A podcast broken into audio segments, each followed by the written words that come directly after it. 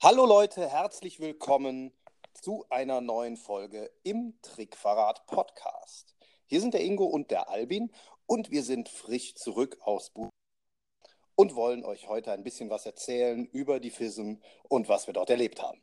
Ja, hallo ihr Lieben, schön, dass ihr dabei seid. Vielleicht habt ihr schon Folgen, die wir von der FISM in Busan gesendet haben, gehört. Da habt ihr im Hintergrund noch die schöne Kongressatmosphäre gehabt und heute gibt es nach Rückkehr in die Heimat eine Folge mit einem Review der letzten, naja, fast neun Tage waren es für uns, die uns in vielerlei Hinsicht äh, begeistert haben. So viel kann ich schon mal vorweg sagen. Ähm, aber genau, vielleicht, Ingo, starten wir auch damit. Wie fandst du die FISM insgesamt? Ja, also ich fand sie schon großartig. Ich äh, tue mich ein bisschen schwer mit Superlativen, von wegen es war die beste FISM, die jemals äh, stattgefunden hat. Das hört man jetzt von äh, allen Seiten. Es war äh, sicherlich inhaltlich vom Programm her ähm, war sie definitiv stärker als letztes Jahr Rimini, auch von der Organisation her, das sowieso, das war aber auch nicht schwer. Und äh, die Galas waren sensationell im Vergleich zu ähm, Blackpool vor sechs Jahren, aber auch das war nicht schwer.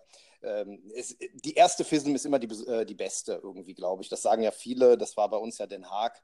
Aber äh, zumindest von dem, was ich bisher erlebt habe, glaube ich, werde ich diese FISM definitiv nie vergessen. Also es war sicherlich eine der besten FISMs, die je stattgefunden haben. Ja, geht mir ganz ähnlich. Also ich, ich könnte gar nicht beurteilen, ob es äh, die Best Ever äh, war, weil ich natürlich nicht alle kenne, die es bisher gab. Ähm, aber ich, ich, teile da deine Meinung. Also die, ähm, die erste war in jedem Fall eine besondere. Ich fand die ähm, in den letzten Jahren, also auch nachdem wir dann Stockholm erlebt haben, und nachdem wir auch Rimini erlebt haben, wo wir selbst teilgenommen haben, fand ich Den Haag immer noch am besten. Äh, das hat sich jetzt insofern geändert, als dass ich sage, Den Haag war die erste und bleibt die erste. Das heißt, dieser Eindruck, den man da mitnimmt, der bleibt besonders. Das wird sich auch nicht mehr ändern. Rimini ist auch eine ganz besondere gewesen, weil wir da selber teilgenommen haben, weil wir selber im Wettbewerb standen. Das ist auch, glaube ich, unvergleichlich. Aber was Organisation, was Qualität der Galashows angeht, was aber auch Qualität des Wettbewerbs angeht oder aber auch ähm, die Problemlösungsfähigkeit der, der Südkoreaner, da muss ich wirklich sagen, würde ich schon Best FISM ever unten drunter schreiben. Zumindest von denen, die ich bisher kenne. Rimini hat ja diesen Slogan für sich äh, beansprucht. Ähm, aber unter Busan würde ich ihn problemlos nach, eigenem, nach eigener Meinung auch drunter schreiben. Also es war schon eine großartige Convention, die wir da erlebt haben. Ähm, ja. Auch beeindruckend, weil es ja irgendwie ich sag jetzt mal, ein bisschen langsam oder äh, ja. verhalten losging. So, wir dachten so am Anfang, ah, wird das hier was? Mhm. Schwierig, das Programm sah irgendwie so dünn besetzt aus. Und man hatte so das Gefühl, am Nachmittag haben wir eigentlich nie was zu tun, was mhm. unter anderem natürlich auch daran liegt, dass wir beide jetzt nicht so die Fans des Close-Up-Wettbewerbs sind. Und äh, dann kam noch hinzu, dass da nur 400 Leute von zweieinhalbtausend drin Platz fanden. Wir haben so gedacht, haben, äh, wir werden keinen Platz kriegen und äh, wir stellen uns ja nicht zwei Stunden vorher an, um in den Close-Up-Wettbewerb zu kommen. Was machen wir denn dann? Weil es liefen jetzt, das muss man auch erklären, nicht irgendwie so zehn Seminare gleichzeitig, wie das sonst auf den Kongressen war, sondern es war eigentlich immer nur ein oder zwei Seminare am Nachmittag und ein oder zwei am Vormittag. Und dann gab es abends eine Gala, vormittags Bühnenwettbewerb, nachmittags Close-Up-Wettbewerb und nach der Gala meistens noch äh, zwei One-Man-Shows waren es meistens. Ne? Genau. Oder eine One-Man-Show und ein Talk oder sowas. Also es war jetzt nicht so mega dicht, das Programm. Und das wirkte am Anfang ein bisschen beängstigend, sodass man gedacht hat, oh, gehen wir wohl doch öfters mal an den Strand. Ne? Das stimmt. Aber unterm Strich war das gar nicht der Fall. Wir haben wirklich den ganzen Tag, wie wir das bei Kongressen häufig so machen, im Convention Center verbracht. Und man hatte doch immer was zu tun. Und ich persönlich finde diese, ich sag mal, Freiräume von zwei, maximal sogar mal drei Stunden, die finde ich ganz angenehm. Weißt du, weil man konnte sich mal hinsetzen, man konnte mal ein bisschen äh, ausspannen, obwohl wir ja trotzdem ständig über den Kongress oder über Zauberei nachdenken. Ne, oder man konnte mal in Ruhe über die Händlermesse gehen. Also ich fand es von der Aufteilung her ähm, super, wie sie es gemacht haben und würde das auch gerne wieder so erleben. Ja, also ich, ich sag mal, ein oder zwei Seminare mehr am Nachmittag zur Wahl würde ich mir schon wünschen, also wenn ich jetzt noch sagen würde, wo würdest du noch was verbessern, mhm. äh, weil ich es dann teilweise doch schon fand, dass die, ähm, dass die Zeit dann sehr lang wurde. Aber wie gesagt, das liegt natürlich auch an äh, persönlichen Interessen. Wenn man jetzt sagt, äh, am Nachmittag war doch Close-Up-Wettbewerb, da konntest du von 1 bis 18 Uhr die eine Close-Up-Nummer nach der anderen angucken. Äh, klar, ne? das liegt halt daran, dass ich daran nicht so ein Interesse habe. Und ja wir haben uns halt die deutschen äh, Vertreter angeguckt im Close-Up-Wettbewerb und das war's. Ne? Also ja, das. Ähm, muss man, das, das, ist dann ja auch persönliches Pech irgendwo. Ne? Aber du hast eben ja schon auch die äh, Problemlösungskompetenz angesprochen. Mhm. Da muss man auch sagen, das war schon ein Knaller. Ne? Ja. Also wir kommen da am ersten Tag an und oder am zweiten Tag oder nee, am ersten stellen wir fest, vier, nur 400 Leute im Close-Up-Wettbewerb und man kommt irgendwie nirgends rein, wenn man sich nicht ewig früh anstellt. Am nächsten Tag stehen überall Monitore rum. Ja. ja? Dann stellen wir fest, ja, hier gibt es nur einen Kaffee, also gibt es entweder Kuchen oder nichts. Ansonsten müssen wir ins nahegelegene Einkaufszentrum zum Essen, keine Imbissstände. Am nächsten Tag stehen da fünf oder sechs Streetfood-Trucks vor der Tür, von spätem Vormittag bis tief in den Abend. Ja. Also unglaublich. Ne? Es ist, äh, ich weiß gar nicht, ob die irgendwie, ob das alles Mentalisten sind, die Gedanken lesen konnten, weil offiziell beschwert haben wir uns nicht. Aber sie haben alle nee, Probleme gelöst, die wir erkannt das haben. Das stimmt, das stimmt. Jetzt kann man natürlich auch sagen, also der notorische Nörgler wird sagen, ja, das kann man ja vorher wissen, das kann man ja äh, vorher antizipieren und so planen. Ja, kann vielleicht sein, aber trotzdem war es so, wenn es Schwierigkeiten gab, ob es kleinere waren bei der Registrierung oder ob es größere waren, wie äh, zum Beispiel die äh, nicht vorhandene Live-Übertragung von äh, Close-Up-Geschichten oder One-Man-Shows, das, äh, die haben das alles hinbekommen. Ne? Und da kann man echt nur den Hut vorziehen. Das haben die Südkoreaner fantastisch gelöst. Ja. Also von daher, da wird Quebec in drei Jahren, äh, hat also echt eine Messlatte jetzt gesetzt bekommen, die es äh, einzuhalten gilt. Ähm, das war super. Vielleicht äh, ein Highlight, zwei Highlights für dich? Ähm, die beiden Galashows am Mittwoch und Freitag mhm. waren definitiv meine größten Highlights. Ähm, das war die eine Galashow nannte sich äh, Magic Circus, zusammengestellt von Norbert Ferré. Ja. Ähm, fand ich ganz, ganz großartig, obwohl da jetzt Künstler drin waren, die ich großteils schon mal gesehen hatte und kannte, war die Art und Weise der Zusammenstellung, die äh, unwahrscheinlich gute Moderation und einfach, ja, das, äh, das Tempo, die Länge, das war einfach zu mehr als 100 Prozent auf den Punkt. Das hat mich total begeistert. Ja, und die Freitagsgala, das war die Korean Night. Ähm, das ist eine ganz schwer zu beschreibende Gala, weil sie war äh, qualitativ natürlich hervorragend. Wenn man, wer, wer, sich mal interessiert, kann gerne auf die FISM-Seite gehen, gucken, wer da alles dabei war. Die braucht man jetzt nicht alle die Namen zu wiederholen. Also alles, was in Korea Rang und Namen hatte, war dabei. Aber das alleine war es nicht, sondern es war die unglaubliche Emotionalität, die da eine Rolle gespielt hat, als also der Organisator, ich kenne leider seinen Namen nicht und wenn ich ihn kenne, könnte ich ihn nicht aussprechen. der, äh, der, der FISM und der, dieser Vater der, der Zauberei, äh, sozusagen der Methusalem dort, auf die Bühne trat und berichtete, wie er dafür gekämpft hat, dass die äh, nordkoreanischen Zauberkünstler die Möglichkeit bekommen, an der FISM vier Tage vor Kongressbeginn erst mitgeteilt wurde, dass es nicht klappt er dann wirklich mit Tränen in den Augen da stand, und zwar mit ehrlichen Tränen, das war schon sehr, sehr, sehr berührend. Und äh, ich glaube, da gab es kaum jemanden im Saal, der nicht auch die ein oder andere Träne verdrückt hat. Und das Ganze wurde dann noch abgerundet durch eine fantastische Moderation von, und jetzt haltet euch fest, Yu Ho Jin. Ja, ja, der Typ, dieser, Modera äh, dieser Manipulator, der eine Karte nach der anderen aus dem Nichts erscheinen lassen kann. Der, der, kann richtig toll sprechen. Der ist unfassbar sympathisch, hat Humor, Selbstironie. Also, ich muss sagen, das war das. Und das, obwohl er das alles ja auf Englisch gemacht hat und nicht in seiner Muttersprache. Ich würde es lieben, den mal in seiner Muttersprache zu erleben. Mhm. Äh, Wahnsinn. Also, ich, wir sind da ganz beseelt rausgegangen. Wir wussten eigentlich alle, so einen Moment äh, werden wir nicht mehr wieder erleben. Also, das waren so meine Mega-Highlights ja. eigentlich Kongresses. Teile ich. Also die zweite Gala am Freitag war auch für mich das absolute Highlight. Aus denselben Gründen, äh, wie du sie gerade genannt hast. Ich habe, äh, nachdem wir da raus waren, habe ich wirklich gedacht, ähm, da sieht man auf die Bühne gebracht die Leidenschaft, die die Koreaner für die Zauberkunst haben. Ja, und die Liebe. Die, die, Liebe und die Leidenschaft, genau. Es war unglaublich echt und unglaublich ehrlich, äh, fühlte sich das zumindest an ähm, wie die ihre Kunst äh, verehren tatsächlich und wie viel, wie viel Herzblut die da auch wirklich reinstecken. Das hat mich unglaublich geflasht. Das ist etwas, äh, was jeder Einzelne für sich genommen, der sich mit, mit Zauberei identifiziert, möglicherweise auch hat. Aber das so rüberzubringen und ähm, das auch so offen anzusprechen und so, ja, so schonungslos zu zeigen, das war schon ganz großes Kino. Deswegen war das für mich Highlight Nummer eins. Highlight Nummer zwei, wenn es da überhaupt eine Reihenfolge gibt, das ist eh immer schwierig und teilweise auch nicht vergleichbar, war aber die, ähm, die Session mit äh, Tina Lennart und Mike Caveney. die wir direkt am ersten Abend gesehen haben, weil das war ein, ein Moment, der hat mir auch so eine Gänsehaut äh, produziert. Auch jetzt gerade, wenn ich drüber spreche wieder, weil äh, Mike Kevini zwar den, den Rahmen für seine Frau äh, geschaffen hat und äh, die Anmoderation gemacht hat. Das eigentliche Seminar, die eigentliche Lecture war aber von Tina Lennart, die ähm, den äh, Weltklasse-Act, den sie seit über 30 Jahren vorführt, diesen Mr. Mobman-Act, der eine oder andere von euch äh, mag ihn kennen oder mindestens bei YouTube jetzt mal äh, nachschauen. Tina Lennart, Mobman.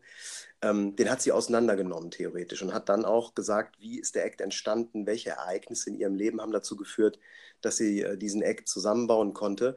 Und dann hat sie, und das war eigentlich die Krönung, am Schluss, nachdem sie inhaltlich alles erklärt hatte, theoretisch alles erklärt hatte, sogar die Requisiten gezeigt hat, hat sie die Nummer nochmal vorgeführt. Und die hat keine Sekunde von ihrem Zauber von, und von ihrer Faszination verloren, obwohl sie vorher auseinandergenommen wurde, theoretisch. Also das war ein irrer Moment. Das, äh, das war super. Klein, fein und unerwartet. Das war auch nicht voll.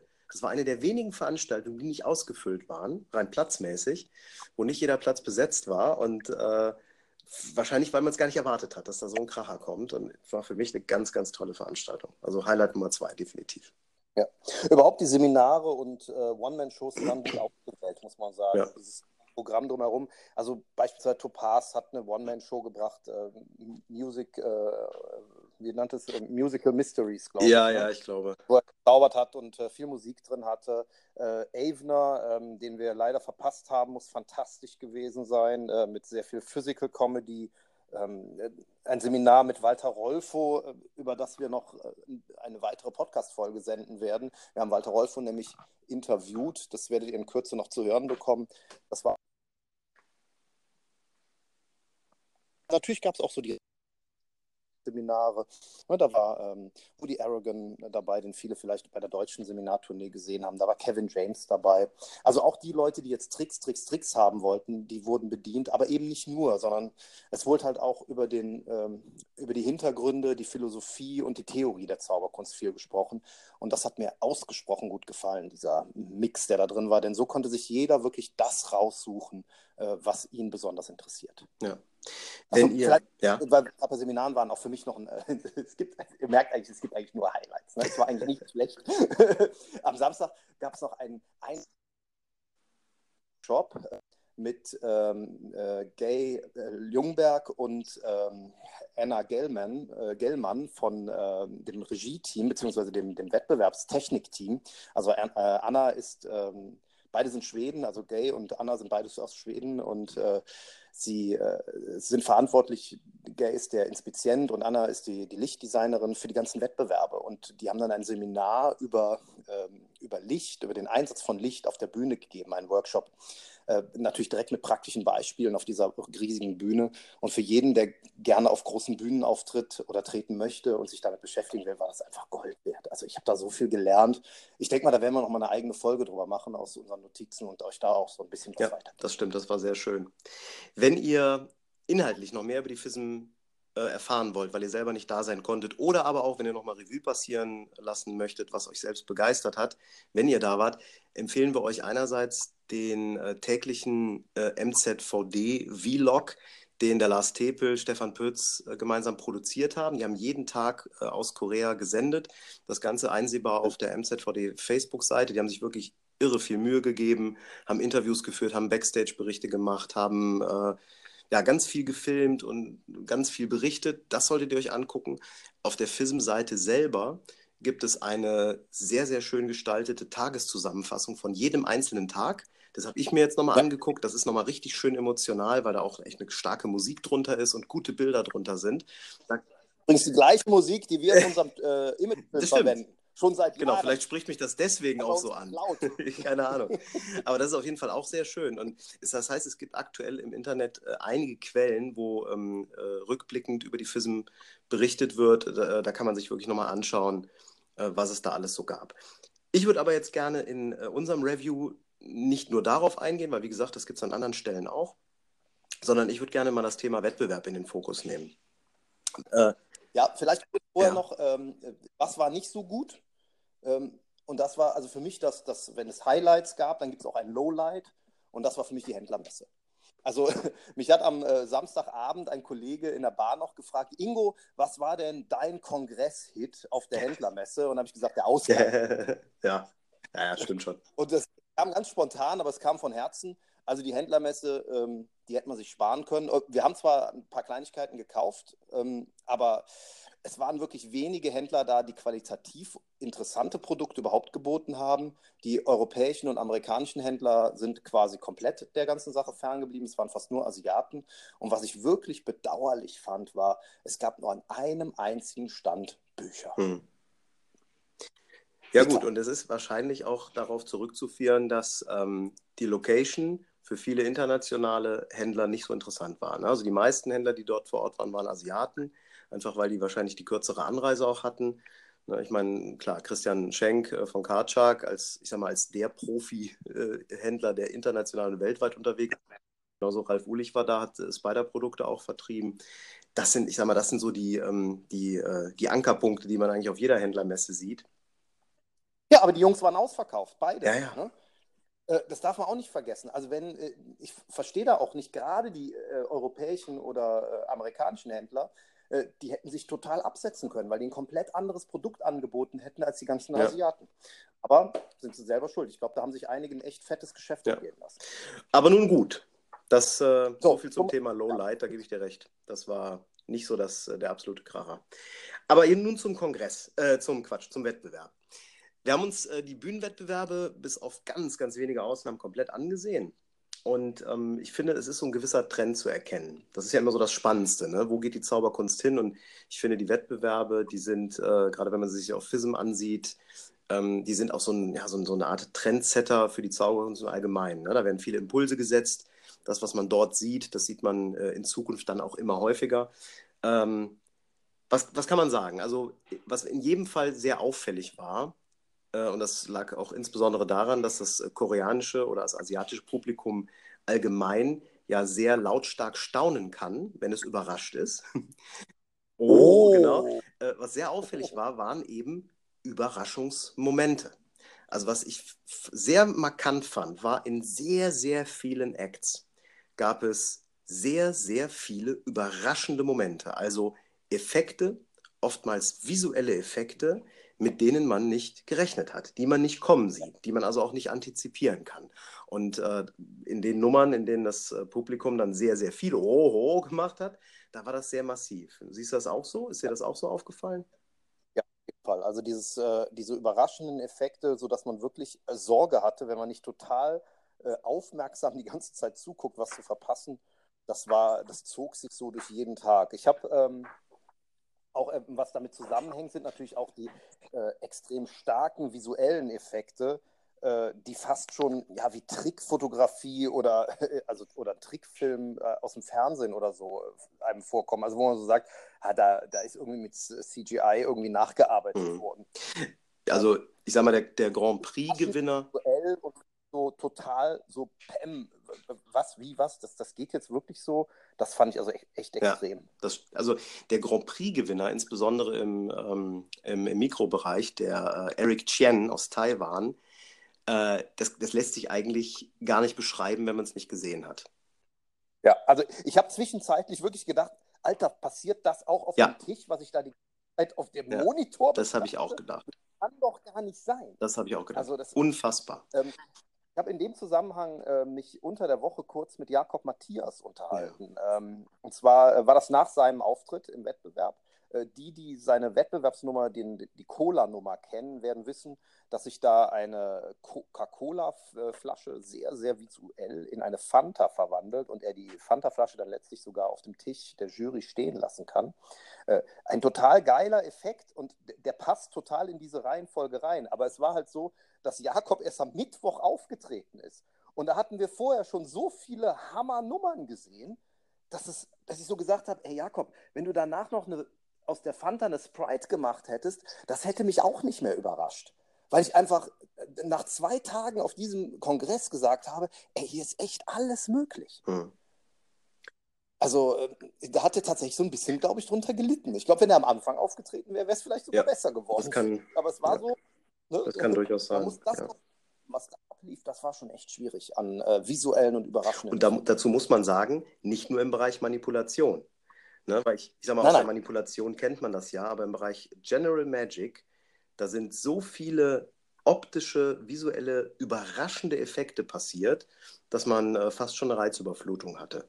Und ich glaube, ähm, das müssen wir uns für die Nummern, die in den nächsten Jahren hier auch entwickelt werden, auch in Deutschland, ähm, das müssen wir einfach so hinnehmen, dass das so ist und uns selber unter Umständen daran orientieren.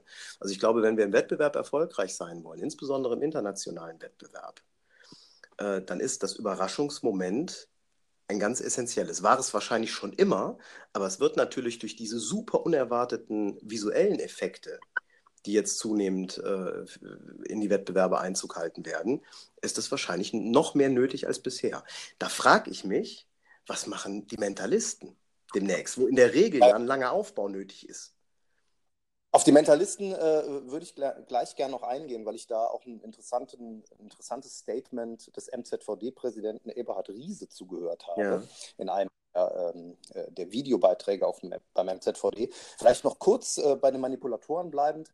Ähm, ich glaube, was auch damit zusammenhängt, oder das hat man ganz klar gesehen, ist, es reicht heutzutage nicht mehr, äh, ich sage jetzt mal plump, alle Videos von Jeff McBride auswendig zu lernen und das äh, einzustudieren, sondern mu man muss sich einfach öffnen vor, für alle Arten von Tricktechniken und ähm, ja, ja, Techniken im Allgemeinen. Also da darf durchaus auch Elektronik mit eine Rolle spielen. Also es gibt inzwischen eine Menge elektronischer Gimmicks, gerade auch für Manipulatoren, sodass äh, die reine Fingerfertigkeit, also ne, ich sag mal so Backpalm und äh, was da so alles eine Rolle spielt, das tritt tatsächlich in den Hintergrund. Es geht mehr um den, ja, also der, der Gesamteffekt, der Eindruck, der überraschende visuelle Effekt, der steht im Vordergrund. Und wie man den technisch erreicht, ist völlig egal. Da muss man sich wirklich für alles öffnen das ist, glaube ich, äh, auch eine ganz wichtige Lehre, wenn wir uns äh, das heute angucken. Da, na, die, die Koreaner haben so ein bisschen damit angefangen, indem sie Blackart-Techniken beim Manipulieren einsetzen, aber die haben das konsequent weitergezogen und setzen jetzt auch Elektronik ein. Also ist quasi der, der Trend der Mentalisten in die Manipulation übergeschwappt. Ja, ja, ja. ja, ja. scheint wirklich so zu sein. Und, ja. ja. Vielleicht, äh, weil du Mentalisten angesprochen hast, damit hängt für mich eine Sache zusammen. Ich möchte äh, kurz den Übergang äh, über Marc Weide, der den ersten Platz gemacht hat, äh, gehen. Ich glaube, Marc, den wir im Wettbewerb gesehen hab, haben und dort äh, naturgemäß eine mega äh, Performance abgeliefert hat, sonst wäre er nicht Erster geworden, äh, der hat etwas ganz Fantastisches geschafft.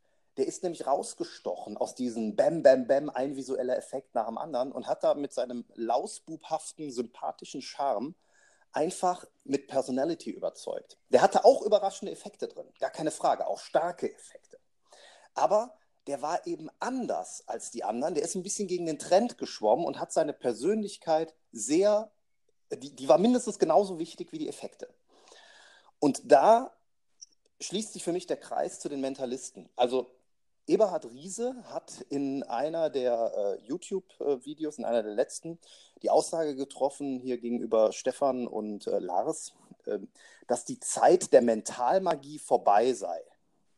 Also, habe ich sogar, äh, was? Die Zeit der Mentalmagie ist vorbei, es gibt Gimmicks keine mehr oder was? Und er, er, hat das dann noch so ein bisschen konkretisiert, wie er meinte, weil ähm, die Zuschauer sich darüber im Klaren sind, dass Elektronik ähm, heutzutage sehr, sehr viele Möglichkeiten schafft. Hm. Und ich glaube, dass er damit total falsch liegt. Ich glaube vielmehr, dass das der, der Fehler war von Jurys in der Vergangenheit vor allen Dingen auf Effekte zu schauen. Die haben alle keine Ahnung gehabt davon, was in der Mentalmagie gerade durch Elektronik möglich ist und haben dadurch die Mentalnummern hoch bepunktet. Hm. Dabei ist aber eins in den äh, Hintergrund getreten, nämlich die Persönlichkeit des Vorführenden. Und ich glaube sehr wohl, dass Mentalmagie auch weiterhin eine wichtige Rolle spielen kann und dass man sehr starke Nummern in Mentalmagie oder Mentalismus abliefern kann. Aber da muss man halt mal als Mensch, als Persönlichkeit, als Vorführender überzeugen und eine wirklich ja, ergreifende, emotional interessante Nummer zeigen. Das ist scheiße schwer. Entschuldigt bitte den Ausdruck, innerhalb von zehn Minuten. Ja. Aber dass Mental, die Zeit der Mentalmagie vorbei ist, lieber Apps, ich glaube, da werden dich einige hier noch Lügen strafen. Hm. Glaubst du, dass der ähm, Erstplatzierte im Bereich Mentalmagie, der Spanier, the Spanish Mentalist. Ole. Ole, genau. Äh, also vielleicht für die, die es äh, nicht kennen, das war eine äh, für mich im ersten Moment sehr bizarre Nummer, die mir im Wettbewerb selbst gar nicht gefallen hat. In der Siegergala fand ich sie dann deutlich unterhaltsamer. Das war ein Typ, der hat eine relativ emotionslose äh, Mentalnummer mit Farben gemacht und hat einen Charakter gespielt, der so an spanischen Torero erinnert und hat das auch selber immer so ein bisschen parodiert, was mir am Anfang nicht klar war, ist, meint er das jetzt ernst oder macht er da Comedy? Ich weiß es nicht. Was mir aber so im Nachgang, mindestens in der, in der Siegergala klar wurde, weil er wurde auf den ersten Platz nochmal gewotet, äh, der macht schon Comedy. Also der hat schon eine lustige, eine lustige Persönlichkeit und macht das auch mit einem Augenzwinkern. Ähm, und so viel, oder insofern auch zum Thema Persönlichkeit. Meinst du, das ist dieser Punkt Persönlichkeit, der dann zum Beispiel bei der Mentalmagie punkten ja. konnte? Ganz genau. Wahrscheinlich ist es der, das, ja. Der Typ hat einfach eine echt interessante und erinnerungswürdige Personality auf die Bühne gebracht, innerhalb von zehn Minuten. Mhm. In jedem Fall durch eine sehr abgefahrene äh, und sicherlich auch ja, polarisierende Persönlichkeit, weil uns hatte ja beide am Anfang gedacht, was ist das für ja, ein Idiot? Ja. Und ich fand ihn auch beim zweiten Mal deutlich besser in der äh, Siegergala. Aber genau das ist es. Der hat beides kombiniert. Der hatte auch einen sehr starken Effekt. Keine Ahnung, ob mit Elektronik oder nicht, ist mir auch völlig egal. Aber der war als Personality extrem stark. Was er nicht geschafft hat, und da haben wir uns ja auch schon drüber unterhalten, er hat halt Farben äh, vorhergesagt und es gibt für mich wenig Emotionsloseres. Und das wäre für mich so ein Punkt gewesen, warum er für mich keinen ersten Platz gemacht hätte. Weil ich finde, gerade in der Mentalmagie muss es Relevanz haben. Wenn ich weiß, wer welchen Umschlag mit einem farbigen Zettel in der Hand hat, das finde ich so, so beliebig, ja. Beliebig und überflüssig. Dafür würde ich keinen ersten Preis vergeben, mm. definitiv, mm. wenn ich in der ist. Aber gut, das ist jetzt auch wieder Geschmackssache. Ne? Da sitzen neun Leute in der Jury, die entscheiden. Und ähm, wir haben das ja am eigenen Leib erfahren, als wir selber im Wettbewerb waren. Äh, ein starker und täuschender Effekt. Ähm, der ist einfach wichtig im Wettbewerb. Die, die dafür sprechen, die Jurymitglieder, sagen halt auch, es ist immer noch ein Zauberwettbewerb. Und in einem Zauberwettbewerb ist der Zaubertrick also der, der starke täuschende Effekt, einfach zentral. Mhm.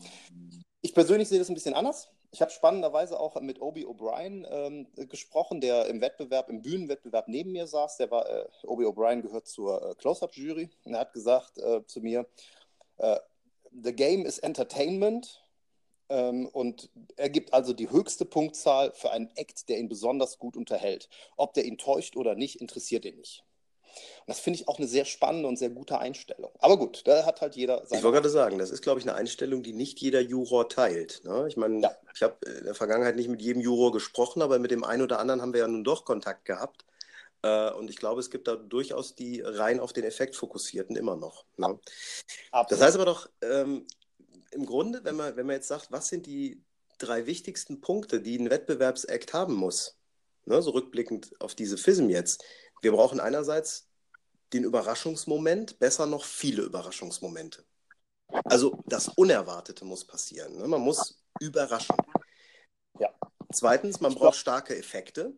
Definitiv, starke weil es ist nun mal Zauberei.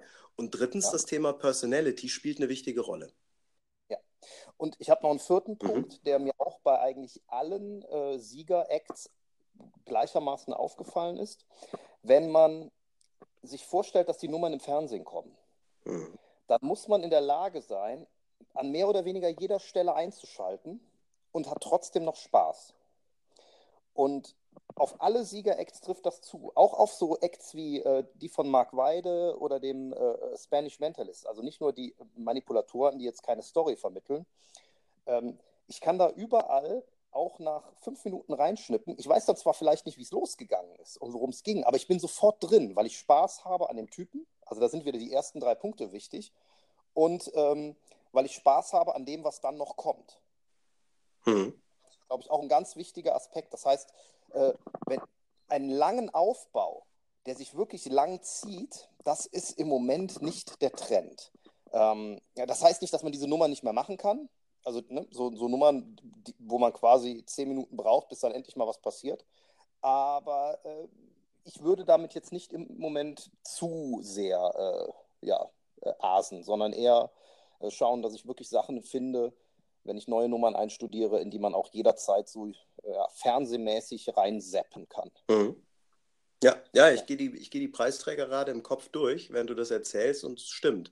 Selbst äh, Miguel Munoz, der ja nun den Grand Prix-Sieger im Bereich Stage war, auch da kann ich zu jeder Zeit einsteigen und bin immer noch ja. durch die Optik und die Visualität geflasht. Und auch der hat wieder diese drei Punkte. Ne? Der, hat, äh, der hat Überraschungen drin, vielleicht nicht ganz so viele wie andere Nummern, der hat aber in gewisser Weise auch eine Personality. Ne? Hat ja. der auch, ne? Man, man, man guckt dem auch. Eine, eine tolle Atmosphäre einfach. Ja. Der kreiert eine magische Definitiv. Atmosphäre ja. mit, ja. Ja, Mensch, vielleicht, äh, also ne, für alle diejenigen, die in Richtung Wettbewerb gehen wollen oder gerade auf dem Weg dorthin sind, ich glaube, das sind drei Punkte, die ihr, oder vier eigentlich sogar, die ihr euch an den Spiegel kleben könnt und euren eigenen Act immer wieder dahingehend überprüfen solltet. Ne? Also ich glaube, wenn wir nochmal uns auf den Weg machen, werden wir das tun. das ist gerade der Zeitgeist scheinbar. So viel hat die Füße ja, gezeigt. Ja. Okay. Was ich ein bisschen schade finde, vielleicht noch, äh, um hier auch nochmal ein bisschen noch den, den, den, das war ja nicht, ist ja nicht alles Gold, was glänzt, ne? ähm, dass doch relativ wenige Acts sich mit modernen Themen beschäftigen. Also das waren doch immer noch sehr viele Klassiker dabei. Äh, es gab noch sehr viele schwarze Anzüge. Äh, es gab wenig moderne Requisiten. Es gab sie, aber es gab sie nicht häufig, sondern es war immer noch viel Kartenbälle, Münzen und so weiter. Ähm, ja, und das, ich finde auch teilweise ist immer noch schwierig, dass nicht jeder sofort erkennt, was für ein Typ er ist. Also ich hatte mich ja schon, ähm, du erinnerst dich vielleicht während dem Wettbewerb dazu geäußert, da gab es ja so einen, ich glaube ein Koreaner oder ein Chinese war das auch, äh, der, der trat in so einer Art Sherlock Holmes-Kostüm und so einem Sherlock Holmes-Setting auf und manipulierte mit, äh, mit Pfeifen. Ja. Und äh, die Nummer war toll. Also die war, die war ganz, ganz toll. So magisch vom Moment her, die war toll präsentiert. Aber der, der, das Kerlchen war vielleicht 18 Jahre alt und ich habe so gedacht, mein Gott, warum tritt der auf wie ein alter Mann mit einem Anzug und mit Pfeifen? Kein 18-Jähriger läuft mit Pfeifen rum. Und das, das passt für mich nicht. Genauso wenig, wie es für mich passt, wenn ein 60-Jähriger noch wie ein junger Hüpfer äh, mit einer Großillusionsnummer durch die Gegend springt, finde ich einen 18-Jährigen, der im, im, im, im Frack auftritt und mit Pfeifen manipuliert, unpassend. Und ähm, das würde ich mir noch wünschen, dass, glaube ich, mehr Leute erkennen, was für ein Typ sie sind und dass sie dann da äh, mehr auch äh, ja, in diese Richtung gehen und diesen Typ auch einsetzen, den mhm. sie haben. Das ist halt schwer, weil selbst mit einem Fremdbild, ne, das geht ja oft sehr weit auseinander. Aber ähm, ja, das wäre noch so eine, so eine Verbesserungsmöglichkeit, die der Wettbewerb meines Erachtens noch haben könnte. Ja, ja. Also entweder auf der Bühne mitaltern oder auf der Bühne jung sein, wenn man denn jung ist. Ne? Ja, man muss, äh, Walter Rolfo hat das äh, sehr schön in seinem Seminar gesagt. Ich muss die Effekte und Tricks vorführen, die zu mir und zu meinem Alter passen. Hm. Ja, guter Punkt. Definitiv guter Punkt. Okay. Ja, ich denke, es war ein ganz guter Wrap-up. Ne? Ich finde also, auch. Also genau, uns ging es äh, darum, einfach mal so ein paar unserer Gedanken mit euch zu teilen. Nicht nur zum Kongress selber. Wie gesagt, da kann man da kann man auch äh, in den anderen Blogbeiträgen oder jetzt demnächst auch in der Fachpresse sicherlich viel drüber lesen. Aber insbesondere in welche Richtung sich die Zauberkunst offensichtlich auf Basis dieser Wettbewerbe, die wir jetzt erlebt haben, entwickelt. Und ich glaube, das ist äh, ganz spannend. Ob man nun auf dem Wettbewerb unterwegs ist oder nicht, das ist ja generell immer, hat immer Trendsetter-Qualität, so ein Wettbewerb. Ne? Was ich übrigens auch glaube, ist, dass wir Deutschen äh, einen erheblichen Nachholbedarf haben. Also äh, das hat Epps auch gesagt. Äh, wir spielen fast nicht mal mehr in der zweiten Liga. Und wir waren sehr, sehr lange äh, erste Liga, wenn nicht sogar Champions League. Und die Asiaten, also da nehme ich Japan, China und äh, Korea natürlich ganz besonders, äh, die haben uns zehnmal im Moment den Rang abgelaufen. Und äh, ich habe mich gestern länger mit Michel Spillner unterhalten und die Lösung liegt nicht unbedingt auf der Hand, wie wir da wieder aufschließen können, beziehungsweise mit Acts hinterherkommen können, die diesen Nummern Paroli mhm. bieten können. Ich bin sehr gespannt, wie die Entwicklung in der deutschen Zauberszene und speziell in der deutschen Wettbewerbsszene hier weitergeht. Auf jeden Fall. Ich auch. Und das nächste Mal werden wir das beobachten können, ja, bei den Vorentscheidungen. Ne? Beziehungsweise ja. eigentlich sogar Aber schon bei den Jugendmeisterschaften, wenn man da ja. ganz früh ansetzt, die ja im November diesen Jahres stattfinden. Genau. Da bin ich sehr gespannt drauf. Okay, dann würde ich sagen, Ingo, lass uns einen äh, Cut machen an dieser Stelle und allen unseren Hörern sagen, viel Spaß weiterhin bei allem, was ihr so in der Zauberei vorhabt und freut euch auf die Folgen, die demnächst im Podcast noch kommen. Wie ihr ja mittlerweile wisst, im nicht mehr ganz so regelmäßigen Format. Aber wir haben jetzt schon über die FISM hinweg gezeigt, dass wir, ähm, obwohl wir die Regelmäßigkeit äh, unterbrochen haben, sogar öfter als äh, einmal pro Woche rausgekommen sind. Also es ist alles möglich. Vielleicht ist jetzt mal ein bisschen länger Ruhe, aber äh, vielleicht kommt auch ganz viel. Es hängt immer so ein bisschen davon ab, welche Gedanken uns gerade durch den Kopf schießen oder wen wir treffen. In diesem Sinne, euch allen noch eine gute Zeit und bis bald. Bis bald. Tschüss.